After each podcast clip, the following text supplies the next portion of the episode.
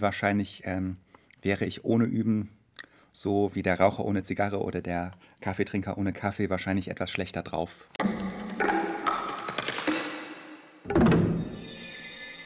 Herzlich willkommen zum Foyerfunk, einem Podcast der Hochschule für Musik und Darstellende Kunst Frankfurt. Unser Hauptgebäude hat eine Besonderheit, das Foyer.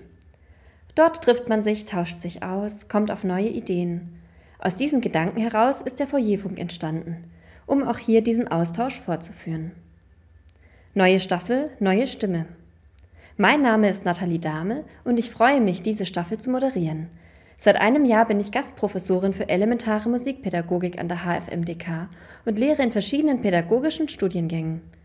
Unsere neue Staffel nimmt genau diese pädagogischen Studiengänge und allgemein die Pädagogik mal genauer unter die Lupe. In dieser Folge wollen wir uns mit dem Thema Üben beschäftigen. Das Üben ist für viele Studierende und Lehrende an unserer Hochschule ein fester Bestandteil des Alltags, seit ihrer Kindheit. Doch wie übt man am besten? Und wie vermittelt man als Lehrperson dieses Üben? Ich freue mich, dass heute zwei spannende Gäste mit mir darüber diskutieren, die sich wie immer gerne erst selbst vorstellen.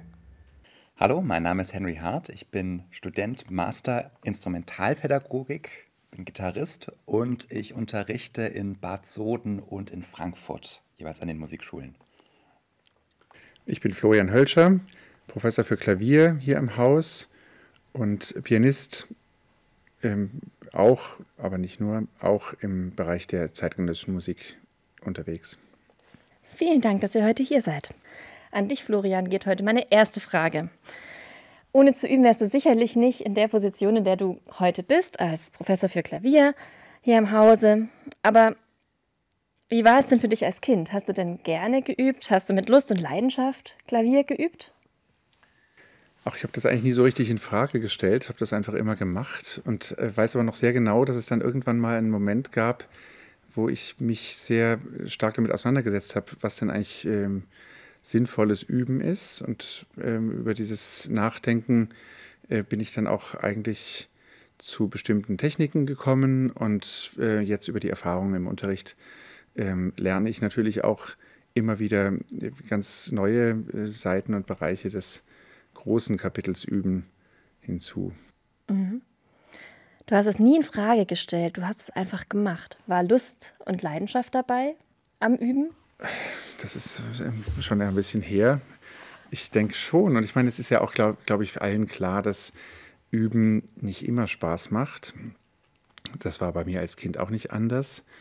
Aber ähm, es gibt ja auch übergeordnete Ziele. Also es macht zum Beispiel großen Spaß, äh, ein Stück dann spielen zu können und auch äh, im Konzert spielen zu dürfen.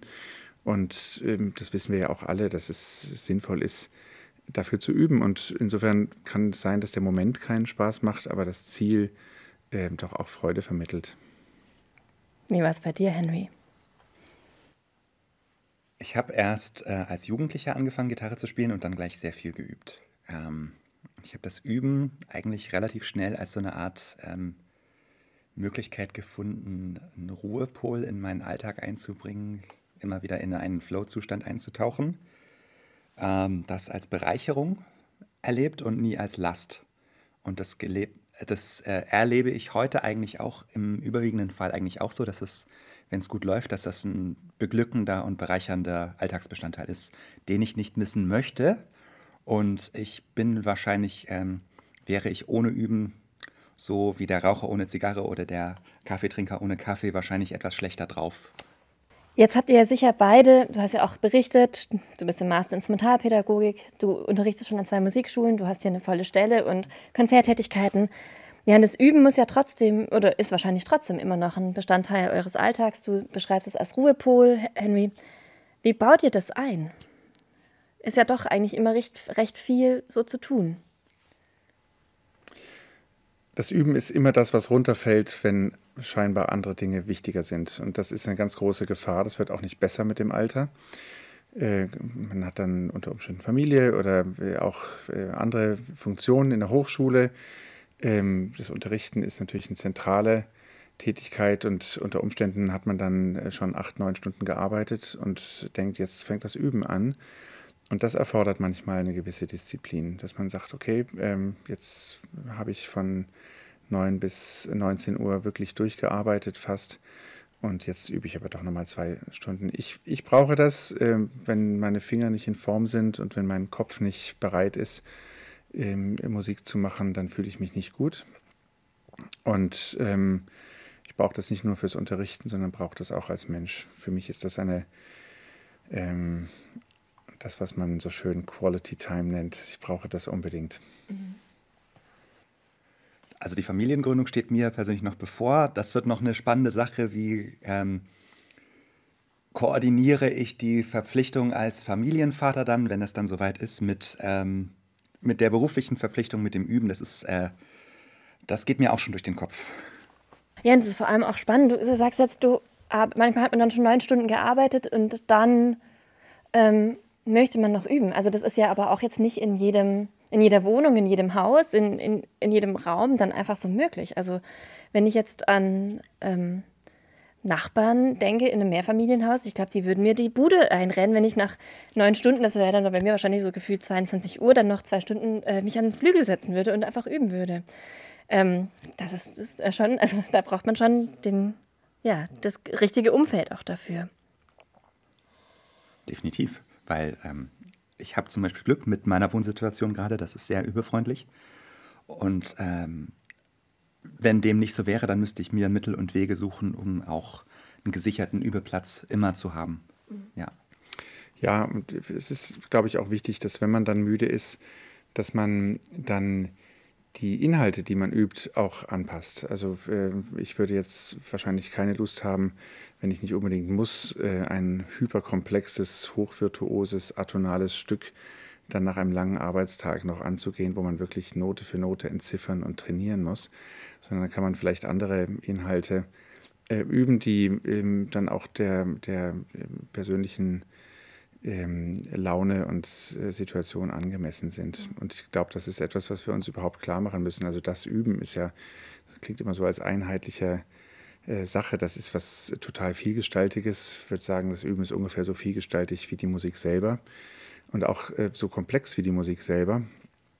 Und auch wenn das jetzt ein Allgemeinplatz ist, wir müssen auch äh, alles, was wir hier reden, müssen wir uns klar machen, dass das eben was, was sehr ähm, Diverses ist, was sehr Heterogenes ist, ähm, aber dass es auch was sehr Individuelles ist. Ja, also wir haben doch die, äh, die unterschiedlichsten Begabungen. Ich erlebe das auch in meiner Klasse, in meinem Umfeld. Es gibt ähm, Menschen, die zum Beispiel mit dem Lernen von Text, selbst von kompliziertem Text, ganz wenig Probleme haben. Die können das, die Sachen sofort spielen. Äh, und andere äh, brauchen für dasselbe Stück eine wochenlange, monatelange Aufbauarbeit. Und ähm, insofern kann man, kann man auch ganz schlecht ein Erfolgsrezept ähm, den Leuten äh, vermitteln, sondern man muss erstmal schauen, was das für Lern- und für Übetypen sind. Ja? Mhm. Und dann haben wir noch die, die letzte, äh, den, den, den weiteren Aspekt, dass wir es natürlich auch mit sehr unterschiedlichen Herausforderungen von, von seitens der Stücke zu tun haben. Ja, da gibt es ja Stücke, die müssen, müssen auch sehr begabte Menschen aufbauen. Ich sage mal so ein Beispiel, wenn wir äh, die erste Ligeti-Etüde oder ein Stück wie Evriali von Xenakis einstudieren. Also das wird niemand, äh, wirklich gar niemand äh, vom Blatt spielen können. Und das ist auch völlig ausgeschlossen, dass man das einfach so spielt und dann halt immer ein bisschen besser und immer ein bisschen schneller spielt, sondern das muss man aufbauen. Und wenn man das nicht klug macht, wird man dieses Stück nicht spielen können. Es gibt aber andere, andere Werke, ich sage jetzt mal irgendwie ein langsamer Mozartsatz oder so, den können die meisten äh, mit den richtigen Noten gleich mal spielen. Dann muss man aber mit, ihnen, mit dieser Musik leben und muss, muss sie mit sich tragen und muss sie durchfühlen und durch, durchdenken und muss sie ausprobieren. Äh, die muss man auf eine ganz andere Weise üben. Mhm.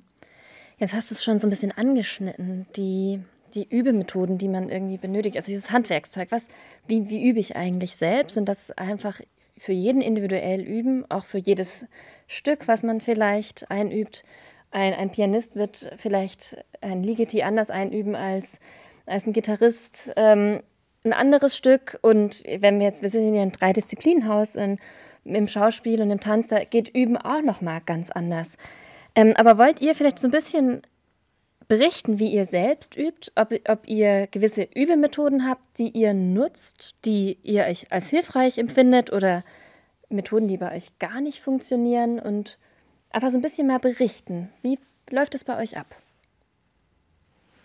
Ich glaube, ich würde den Erfahreneren erstmal hören wollen.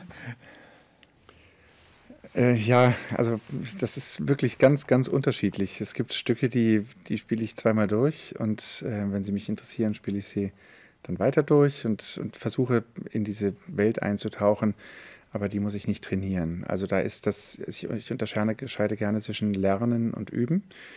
Und die, also das sind Stücke, die muss ich in dem Sinne nicht lernen, sondern die, die kann ich in Anführungsstrichlein schon aber ich muss sie durchdringen und das ist eine ganz andere Tätigkeit. Es reicht dann vielleicht auch unter Umständen, dass ich sie mir jeden Tag mal durchlese, ohne, ohne Instrument oder dass ich sie, ich sage das mal äh, metaphorisch, dass ich sie träume. Ähm, und bei anderen Stücken, und das ist ja die, der, Normalfall, äh, müssen wir auch den Text lernen und ich habe das in meiner Selbstvorstellung ja vorausgeschickt. Ich bin auch viel in der neuen Musik unterwegs und diese Dinge muss man in der Regel lernen und die, ähm, das ist fast so, als müsste man immer, immer eine neue Sprache auch lernen. Das ist ganz selten, dass man auf Dinge wirklich zurückgreifen kann. Also ich habe dort nicht mit A-Dur und S-Dur-Tonleitern zu tun, die ich in anderen Stücken auch schon gespielt habe, sondern ich habe es äh, in der Regel mit völlig neuen ähm, Tonsystemen und auch unter Umständen mit neuen Spieltechniken zu tun. Die muss ich dann jeweils lernen. Und also je komplexer es wird, desto mehr braucht man einen, einen Plan. Da bin ich eigentlich doch überzeugt und ich kann nur sagen, wie der Plan für mich funktioniert. Wir haben es ja, wenn wir ein Stück spielen sollen, wollen und es nicht spielen können, haben wir es ja mit einer Art von Überforderung zu tun. Es sind einfach zu viele Informationen und gerade in der neuen Musik ist das sehr offensichtlich. Es ist einfach nicht möglich, das so schnell zu lesen und dann auch noch so schnell zu greifen. Äh, der Kopf meistens ist der Kopf überfordert, nicht so sehr der Spielapparat, sondern der Kopf. Und da müssen wir darauf reagieren und ähm, damit müssen wir umgehen. Ja, also wir müssen Dinge lernen, die wir nicht können. Und dafür ist es für mich sehr wichtig, dass wir ähm, Dinge reduzieren. Und ich bin Pianist und ich habe deswegen drei Möglichkeiten, nämlich ich kann die beiden Hände getrennt üben, ich kann das Tempo reduzieren, langsam üben oder ich kann in Abschnitten üben und ich kann diese Reduzierungsarten kombinieren. Und das muss man sich in jedem Stück überlegen, was, was jetzt am besten hilft. Und für mich gibt es ein Prinzip, und das ist eines der wenigen Prinzipien, die ich wirklich auch durchziehe. Ich versuche mit dieser Überforderung so umzugehen, dass ich mir ähm, Abschnitte oder Ausschnitte der Partitur zum Üben vornehme, die ich nicht spontan spielen kann, die ich aber ungefähr nach einer Minute oder zwei Minuten dann spielen kann. Das heißt, wenn ich zum Beispiel eine Akkordkette, äh, die über drei Seiten geht, äh, zu lernen habe mit lauter atonalen Akkorden, dann muss ich mir überlegen, ob ich das schaffe, ähm, sechs Akkorde am Stück zu erfassen und auch zu greifen und danach flüssig, souverän spielen zu können oder ob ich vielleicht lieber mit vier Akkorden anfange. Und das muss ich lernen, solange bis diese Aufgabe für mich so leicht ist, dass sie keine Herausforderung mehr darstellt. Dann kann ich die Aufgabe schwerer machen. Dann kann ich zum Beispiel die zweite Hand dazu nehmen oder wenn ich gleich beidhändig geübt habe, kann ich den Ausschnitt größer machen ähm, oder ich kann das Tempo erhöhen. Ähm, aber da gehe ich relativ planmäßig vor und ähm, also wer solche Stücke wie ähm, eben Erste Ligeti-Etüde oder Xenakis Ephrial, ich nenne mal diese beiden Beispiele, weil man die auch gut findet, wenn man diesen Podcast hier hört. Ähm, wer sowas mal geübt hat, weiß, dass es absolut nicht anders geht. Also man hat keine Chance, auf eine andere Weise so ein Stück zu lernen. Und dann ist es ein bisschen Geschmackssache, ob man lieber die Hände trennt oder ob man lieber die Ausschnitte sehr klein macht oder ob man ähm, gerne zwei, drei Wochen mit reduziertem Tempo, aber etwas größeren Ausschnitten übt. Das muss man, das muss man sehen. Ähm, ich versuche meistens die Ausschnitte so zu wählen, dass ich am Ende einer, einer Überminute dann diesen Ausschnitt auch im Tempo, mit allem, was drinsteht, mit richtigem Klang, mit gutem Klang, mit richtiger Pedalisierung, ähm, äh, dann spielen kann. Und also dann, du versuchst praktisch alle musikalischen Parameter und du lässt nichts aus. Also du ja. übst jetzt nicht nur Notentext und fügst dann die Interpretationsangaben quasi nachträglich hinzu, so wie ein Handwerker das tun würde, sondern du versuchst praktisch das ganze Bild zu erfassen. Also ich versuche immer eine Vision, eine musikalische Vision im Hintergrund okay. ähm, ablaufen zu lassen. Das ist natürlich auch irgendwie so ein dialektischer Prozess. Also ich habe die Vision und entwickle sie gleichzeitig. Okay. Ja, und das ist, glaube ich, das kennen wir alle. Okay. Äh, das heißt, die Vorstellung ist nicht vorgeschaltet, sondern die, die ist einerseits vorgeschaltet, weil wir nur irgendwas spielen können, was wir innerlich auch hören. Ähm, sie ist aber andererseits äh, auch in einem Entwicklungsprozess begriffen. Und ich glaube, das, das, das wissen wir alle und darauf kann man reagieren. Also diese, dieses Üben in Abschnitten, das klingt von außen immer ziemlich stur. Ähm, wenn man mir da beim Üben zuhört, dann denkt man, oh Gott, oh Gott.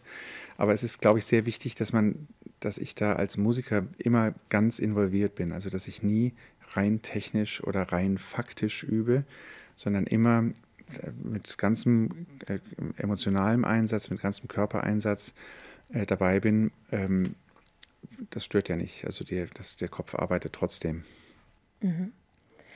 Ich habe da jetzt gleich auch noch eine Rückfrage. Und zwar, ich habe auch mich mit ein paar Ligeti-Etüden auseinandergesetzt und hatte dann oft dieses ganz frustrierende Erlebnis. Ich habe auch in Abschnitten geübt, in, also beziehungsweise du hast jetzt eigentlich geschnitten, du machst entweder Abschnitte, langsames Tempo oder oder. Ich habe äh, Abschnitte und langsames Tempo kombiniert und musste trotzdem mit größter Frustration einen Tag später wieder feststellen, ich fange quasi wieder von vorne an, an dieser Stelle, die ich am Tag davor ja eigentlich konnte. Geht es ja. dir da genauso oder habe ich einfach was falsch gemacht? Also ich bin kein Hirnforscher, aber ich glaube, das ist ganz gut, da mal ganz, ganz äh, locker reinzuschauen, wie das eigentlich funktioniert, so lernen. Ja, ganz besonders, wenn man nicht auf sprachliche Bausteine wie tonale ähm, Elemente oder sowas zurückgreifen kann. Also ein Hirn, das etwas lernt, und das ist in der neuen Musik, ist das einfach äh, weitgehend das Hirn. Das sind nicht die Finger, die, die das Spielen lernen, sondern es ist das Hirn weil wir, weil wir es auch so in dieser ganzen Komplexität hören müssen. Also das Hirn bildet ja ähm, Verbindungen von äh, kleinsten äh, Teilen ähm, und diese Verbindungen, das sind irgendwie Eiweißketten, die sind äh, dann, wenn ich das ein paar Mal wiederholt habe, und die Wiederholung ist sehr wichtig dafür, dass das einigermaßen stabil ist, dann zerfallen die wieder. Mhm. Und ähm, wenn ich denselben Prozess, also wir bleiben bei deinen Abschnitten, wenn ich den am nächsten Tag wieder mache, dann ist das genauso. Dieses, diese, diese Eiweißkette, diese neue Kenntnis ist zerfallen. Aber sie bildet sich schneller wieder genau. und sie bildet sich stabiler wieder. Das heißt, bei dir war das dann auch so, dass die dann die, die Eiweißketten so. sind bei dir auch zerfallen. Du fängst am nächsten Tag wieder quasi an, aber es geht einfach schneller und schneller. Und irgendwann mal. Ja.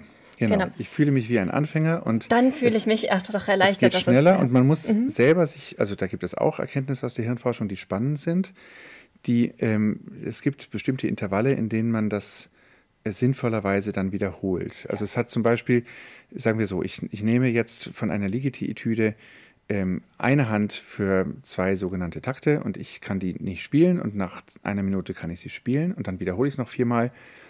So, ähm, dann nach zwei Stunden gucke ich mir das wieder an und denke, kennen wir uns? Ich habe das noch nie gesehen. Ja? Genau. Aber es geht schneller und wir müssen lernen, wann, wann es sinnvoll ist, diesen, diesen Prozess neu zu starten. Ist das am selben Tag nach zwei, nach zwei Stunden oder schlafen wir mal drüber? Oder vielleicht sogar sind zwei Tage dazwischen gut. Das ist, da gibt es Erkenntnisse, aber da gibt es auch individuelle Vorlieben. Da kann ich gleich dran anknüpfen. Es gibt auch aus der ähm, Lernforschung evidenzbasierte Erkenntnisse dazu. Ähm, nämlich man unterscheidet ja zwischen geblocktem Üben und verteiltem Üben oder ähm, im Englischen nennt man das Interleaved Practice und ähm, das könnte man so differenzieren. Wir kennen von Gerhard Mantel den Begriff rotierende Aufmerksamkeit. Und jetzt, wenn wir die Aufmerksamkeit seltener rotieren, sagen wir mal alle halbe Stunde oder alle anderthalb Stunden und in, diesen, in dieser Zeit immer nur an einer Aufgabe sind, dann ist das geblocktes Üben. Und wenn wir den Aufgabenschwerpunkt häufiger rotieren, dann ist das Interleaved Practice oder man könnte auch sagen, verteiltes Üben oder Üben mit häufigem Wechsel des Aufmerksamkeitsschwerpunktes. Und jetzt weiß man, dass letztere Methode, also das sogenannte Interleaved Practice, wesentlich schneller zu Ergebnissen führt, aber für den Übenden die Illusion des langsamen Fortschritts erzeugt. Also es gibt eine Nicht-Korrelation zwischen der oder eine Antikorrelation zwischen der ähm, zwischen der Wahrnehmung der Lerngeschwindigkeit und der tatsächlichen Lerngeschwindigkeit. Und die Wahrnehmung der Lerngeschwindigkeit ist beim geblockten Üben, weil man eben diese kurzzeitige Bildung von ähm, schnell zerfallenden Ketten im Gehirn hat, hat man eine wahrgenommene Leistungsverbesserung, die aber schnell wieder vergeht. Und diesen Effekt hat man beim Interleaved Practice nicht. Genau. Aber man spricht dafür eben immer wieder diesen Mechanismus an, dass wenn man etwas lernt, wieder vergisst und dann wieder erlernt, dass man dann quasi tiefer liegende Schichten ähm, des Langzeitgedächtnisses direkt anspricht und trainiert. Ich bin sehr froh, dass du diese Systematisierung vornimmst. Das ist völlig klar, dass wir beim Üben vor allem auch sehr viel abwechseln müssen. Aber es gibt auch Fälle, wo, wo wir auch sichern müssen, also wo wir eben doch genau das Gleiche nochmal in geraffter Form machen müssen. Ähm, und dieses Gefühl, dass wir uns auskennen, das ist fürs Üben auch wichtig. Ja, ja. also ich glaube, und das, ich, da gibt es viele Erkenntnisse, die sich wahrscheinlich übertragen lassen, aber es gibt auch individuelle äh, Vorlieben. Also ich versuche zum Beispiel auch, um jetzt mal von der neuen Musik ein bisschen wegzukommen, versuche auch mit meiner Klasse immer wieder zu diskutieren, wie man sehr herausfordernde, aber einheitliche Stücke wie zum Beispiel Chopin-Etüden äh, sinnvoll üben kann. Und da gibt es, denke ich, sollte man sich für jede Etüde wie so ein ganzes Sträußchen an Übearten ähm, und auch an eben ähm, Reduzierungen im Sinne von Abschnitten, im Sinne von einzelhändig ähm, ausdenken, die man aber auch immer wieder kombinieren sollte. Also das ist, äh, ich vergleiche das gerne mit einem wie wenn man in so ein Burger-Restaurant geht und erstmal das Brötchen äh, dann äh, sich auswählt, ob das dunkel oder hell ist und dann darf man sich aussuchen, ob das vegetarisch ist oder nicht. Und dann darf man sich noch ähm, die, ja und so kann man das beim Üben auch machen in verschiedenen Schritten. Also ich sage, ich übe heute einzelhändig, ich übe heute in einem 70% Tempo, ich übe mit einer Rhythmisierung von äh, vier Sechzehntelgruppen, ähm, ich, ähm, und zusätzlich übe ich noch in kantablem Legato in Zweitakteinheiten. Also so zum Beispiel, ja. Und am nächsten Tag mache ich ganz andere Dinge. Und so stelle ich mir ein Übeprogramm zusammen, das irgendwann zum Erfolg führt. Es wichtig ist nur, dass man dann auch konsequent bleibt und nicht nach zwei Minuten dann die Etüde wieder fehlerhaft im ähm, doppelten Tempo durchspielt. Du hast jetzt ja auch gerade schon deine Studierenden angesprochen, mit denen du natürlich auch ähm, Übemethoden suchst. Wir haben ja natürlich hier mit Menschen zu tun, die eigentlich ist eine exklusive Auswahl von BewerberInnen, sind ja wirklich schon quasi Expertinnen und Experten in ihrem Bereich, wahnsinnig versiert, auch schon ziemlich professionell. Ähm, vielleicht kannst du noch mal ein bisschen erzählen, welche Rolle dann das Üben in deiner künstlerischen Lehre hier an der Hochschule spielt. Ja, ähm, äh, also das sind ja ganz tolle Leute und ich finde die alle, alle wie sie sind, großartig. Und ähm, trotzdem gibt es einige, die erstaunlich gut spielen und erstaunlich wenig wissen über ihr eigenes Üben und auch wenig ähm, glücklich sind damit, muss man sagen. Also sie, sie, sie äh, haben das Gefühl, dass sie sehr viel Zeit verschwenden und sie suchen Hilfe und ich verwende ähm, mit den meisten ähm, doch relativ viel Zeit darauf, übers Üben zu sprechen und auch ähm, das auszuprobieren. Also wir, wir manchmal üben wir zehn Minuten gemeinsam im Unterricht, exemplarisch natürlich. Ich halte das für extrem wichtig, auch um die kennenzulernen, wie sie, wie sie lernen, um das zu verstehen. Ich sage mal ein Beispiel. Ich habe einen sehr begabten jungen Schüler, der kam von einer Lehrerin, die hatte eine sehr starre Übermethodik. Es war klar, erst Hände getrennt, erst dann auswendig Hände getrennt, dann Hände zusammen, dann erst Pedal. Das war immer so und sie hat auch vermittelt, dass das vom Teufel ist, wenn man das nicht macht. Man, man fliegt auf der Bühne unweigerlich raus, wenn man das nicht einhält, wenn man diese Disziplin nicht einhält. Nun ist dieses Kind, das ist ein, ein Young Academy-Mitglied, ähm, sehr begabt und das ist jemand, der ein Stück binnen kürzester Zeit, eigentlich so wie ein Dirigent, ähm, erfasst und spielen kann. Selbst wenn da mal irgendwie eine Oktavlage nicht ganz stimmt, der hat die Musik so im Kopf. Ähm, es, es ist für mich völlig klar, dass er das Stück erstmal lernt und, und auch schnell. Und dann fangen wir an, Dinge auseinanderzunehmen, uns um eigene Klang, äh, einzelne Klangfarben, und um äh, bestimmte Artikulationen und so weiter zu kümmern. Aber erstmal spielt er das Stück. Das ist aber für einen anderen, für eine andere vielleicht gar nicht der Weg. Und das müssen wir herausfinden ähm, diese verschiedenen Typen ähm, muss ich kennenlernen und dann gibt es hoffentlich einen Werkzeugkoffer an, an Methoden und an, an ähm, reinen Techniken, Übetechniken, die dann individuell, der dann individuell dann helfen kann. Da will ich kurz dran vielleicht anknüpfen, Bitte. weil das ist ja, diese starre Übemethodik ist ja quasi ein Kontrastprogramm zum differenziellen Üben. Genau.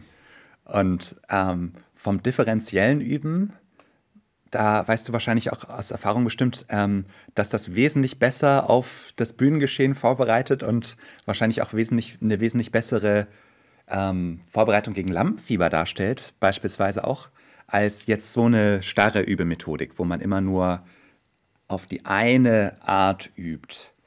Würdest du jetzt sagen, ähm, klar, Suggestivfrage, aber würdest du sagen, dass man bei, ähm, beim differenziellen Üben jetzt auch zum Beispiel bewusst auf eine Art und Weise übt, die man dann auf der Bühne dann letztlich nicht einsetzen wird, zum Beispiel das gesamte Stück Pianissimo oder das gesamte Stück ohne Dynamik unterschiedslos Forte, einfach nur damit man die unterschiedlichen Verknüpfungen gebildet hat. Ich finde das eigentlich spannend, Aufgaben äh, zu machen, nur um die äh, zu erfinden, nur um die, die Sache schwerer zu machen. Okay. Ja? Aber es muss schon sinnvoll sein. Ich hatte Okay. mal eine Studentin, die hat äh, Bergsonate im Konzert spielen wollen und sie hat dann am Tag vor dem Konzert die ganze Bergsonate um einen Halbton nach oben transponiert und Okay. dachte, sie wird damit, ähm, äh, sie wird damit sicherer. Und sie hat ihr ganzes System im Kopf vollkommen durcheinander gebracht und das hat überhaupt nicht funktioniert. Sie hatte, wir hatten das nicht abgesprochen. Ich hätte ihr das wahrscheinlich instinktiv ausgeredet. Ähm, aber das ist vielleicht ein ganz gutes Beispiel, dass Ja. solche Dinge auch vollkommen äh, nach hinten losgehen können. Stimmt, gerade beim äh, differenziellen Üben, da muss man ja wirklich differenzieren zwischen den Parametern, die man variieren darf und sollte, und zwischen den Parametern, die man bitte nicht anfassen sollte. also jetzt gerade gerade Fingersatz und dann kurz vor dem, ich meine, ähm, Halbton auf dem Klavier verändern ist ja ein komplett anderer Fingersatz dann auch. Ja, das Oder? kann schon- für bestimmte Dinge kann das, kann das helfen. Also ich kann mir vorstellen, ein, ein Satz aus einem Mozart-Klavierkonzert, das wäre auch spannend, mal äh, vielleicht nicht einen Halbton, aber vielleicht eine Quint zu äh, transponieren, einfach um das innere Hören äh, zu, zu trainieren, aber vielleicht nicht am Tag vor dem Konzert. Auf keinen Fall. Und ähm, ja, es gibt natürlich, wir hören das hier aus jedem zweiten Übezimmer, gibt es ganz viele, die punktiert üben. Ja, Ähm, das ist was, was auf der ganzen Welt unterrichtet wird und ähm, wäre auch eine, eine Unterform des differenziellen Übens. Ich bin kein großer Fan davon, muss ich ehrlich sagen, Okay. weil, ähm, also abgesehen davon, dass man natürlich ähm, mit einer rhythmischen äh, Variante äh, auch Dinge lernen kann, äh, unterbricht das eigentlich jede Linie und man, Ja. man kommt die ganze Zeit nur immer irgendwie zum Stoppen. Also wenn man so rhythmisiert, dann finde ich das lombardische Üben viel besser, wenn man übt zu starten. Ja, also Okay. statt Yam, Badam, Badam, übe man Yadam, Gadam, Dadam. Halte ich für weh und äh, eigentlich auch besser dann in größeren Gruppen, zum Beispiel Vierergruppen, äh, dass man übt zu starten und nicht übt zu stoppen, denn dieses Stoppen wird später immer in Form von extrem hässlichen Akzenten dann übrig bleiben. Ähm, aber es ist, ich kann auch nicht behaupten, dass das nicht auch erfolgreich sein kann. Also äh, ich würde da jetzt auch nicht kategorisch abraten, aber wenn das die einzige Variante ist, dann finde ich das ein bisschen mager. Mhm. Okay. Jetzt habt ihr ja ganz viel über das differenzielle Üben gesprochen. Jetzt bist du ja Gitarrenlehrer an der Musikschule. Wie vermittelst du genau das, was so unglaublich komplex ist, was, was selbst ihr, ähm, ja, was so, was ja so schwierig zu beschreiben ist, was ja einen selbst ja wahnsinnig herausfordert, schon in, seiner, in seinem eigenen Üben. Wie vermittelst du sowas an Kinder? Oder geht man dann doch auch zu dieser Systematik, linke Hand, rechte Hand, auswendig, äh, langsam zusammen zurück? Also jetzt gerade gerade das differenzielle Üben jetzt bei fortgeschrittenen Schülern würde ich sagen ist segensreich ähm, für also jetzt Florian hat das ähm, punktierte Üben angesprochen. Ich finde das segensreich für manche technische Abläufe. Jetzt weniger für weniger für eine musikalische Phrasierung, weil man lernt dann beispielsweise bestimmte Bewegungsabläufe wie Lagenwechsel oder auch die Synchronisation linker und rechter Hand dann auch in vollem Tempo umzusetzen. Also es ist quasi so eine Art Brücke, die man zwischen dem niedrigen und dem hö- höheren Tempo schlägt. Und manche Bewegungsabläufe, wie beispielsweise das, um, äh, das Umschalten zwischen einer Handneigung beim E-Gitarrenspiel, die muss man einfach in Nullzeit ausführen oder den Lagenwechsel ebenfalls. Und da ist es natürlich hilfreich, wenn man das einerseits mal äh, langsam geübt hat, aber im langsamen Tempo dann auch die schnellen Bewegungsabläufe auch schnell ausgeführt hat. Und dann hat das langsame Üben praktisch einfach nur zur Dehnung der Aufmerksamkeit, die man für die schnellen Prozesse benötigt. Aber man darf die Prozesse, die man in vollem Tempo benötigt, dann auch nicht allzu langsam ausführen, weil sie sich dann nicht skalieren lassen auf das Tempo. Und da ist dann schon, gerade was die Skalierbarkeit des Tempos angeht, das ähm, punktierte Üben beispielsweise für manche Bewegungsabläufe sehr hilfreich.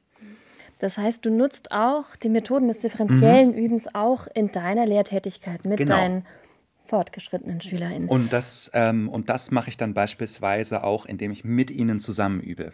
Dass ich das nicht in Worten erkläre, sondern wir machen diese technische Übung dann gemeinsam und dann nacheinander und ich kommentiere das vielleicht kurz oder korrigiere das vielleicht kurz. Genau. Also ich weiß schon, wenn ich in einem späteren Leben mal Gitarre lernen möchte, wo ich hingehe. Wunderbar. Danke. Aber ich muss, muss auch sagen, also ich habe vorhin ja ein bisschen über dieses Lernen in Abschnitten und in Reduzierung, das betrifft das Lernen und nicht das Üben. Ja, also es ist mir sehr wichtig, dass wir dann irgendwann uns auch von diesem ähm, von, von diesen äh, Techniken auch lösen. Und dann, wenn wir das Stück spielen können, äh, üben wir ganz andere Sachen. Zum Beispiel arbeiten wir an Klangfarben, arbeiten wir am Spiel im Raum, ab, äh, sichern Dinge in, in, auch ab und das aber mit anderen Methoden. Ja, also das differenzielle Üben ähm, setzt also allerspätestens dann ein, wenn wir, wenn wir den Text einigermaßen gelernt haben, wahrscheinlich auch vorher schon. Und äh, so eine Schematisierung kann eigentlich nur helfen, wenn wir es mit hyperkomplexen äh, und hypervirtuosen mhm. ähm, äh, Strukturen zu tun haben. Ja, ich merke gerade, wie schnell die Zeit verflogen ist. Das ja, Thema genau. Üben ist ein, ein riesengroßes, äh, ist eine Lebensaufgabe. Es gibt nicht zu, äh, zu Unrecht dieses mega dicke, fette Handbuch Üben. Ja. Ähm, ja, ich freue mich auf jeden Fall, dass ihr beide heute da wart und mit mir hier ins Gespräch gekommen seid. Ich fand es super spannend und wünsche euch fürs weitere Üben ähm, alles Gute und vielen Dank fürs Zuhören.